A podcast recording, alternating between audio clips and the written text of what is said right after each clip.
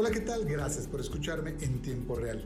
Bien por los diputados, casi todos, que aprobaron desaforar a Saúl Huerta y a Mauricio Toledo para ser investigados por violación equiparada contra menores y corrupción respectivamente.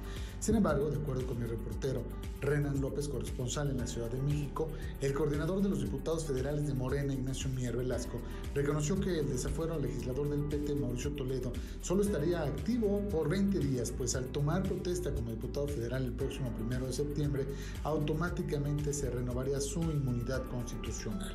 De acuerdo con el diputado poblano, nuevamente se tendría que solicitar un juicio de precedencia ante la Cámara de Diputados en contra del legislador electo por el PT.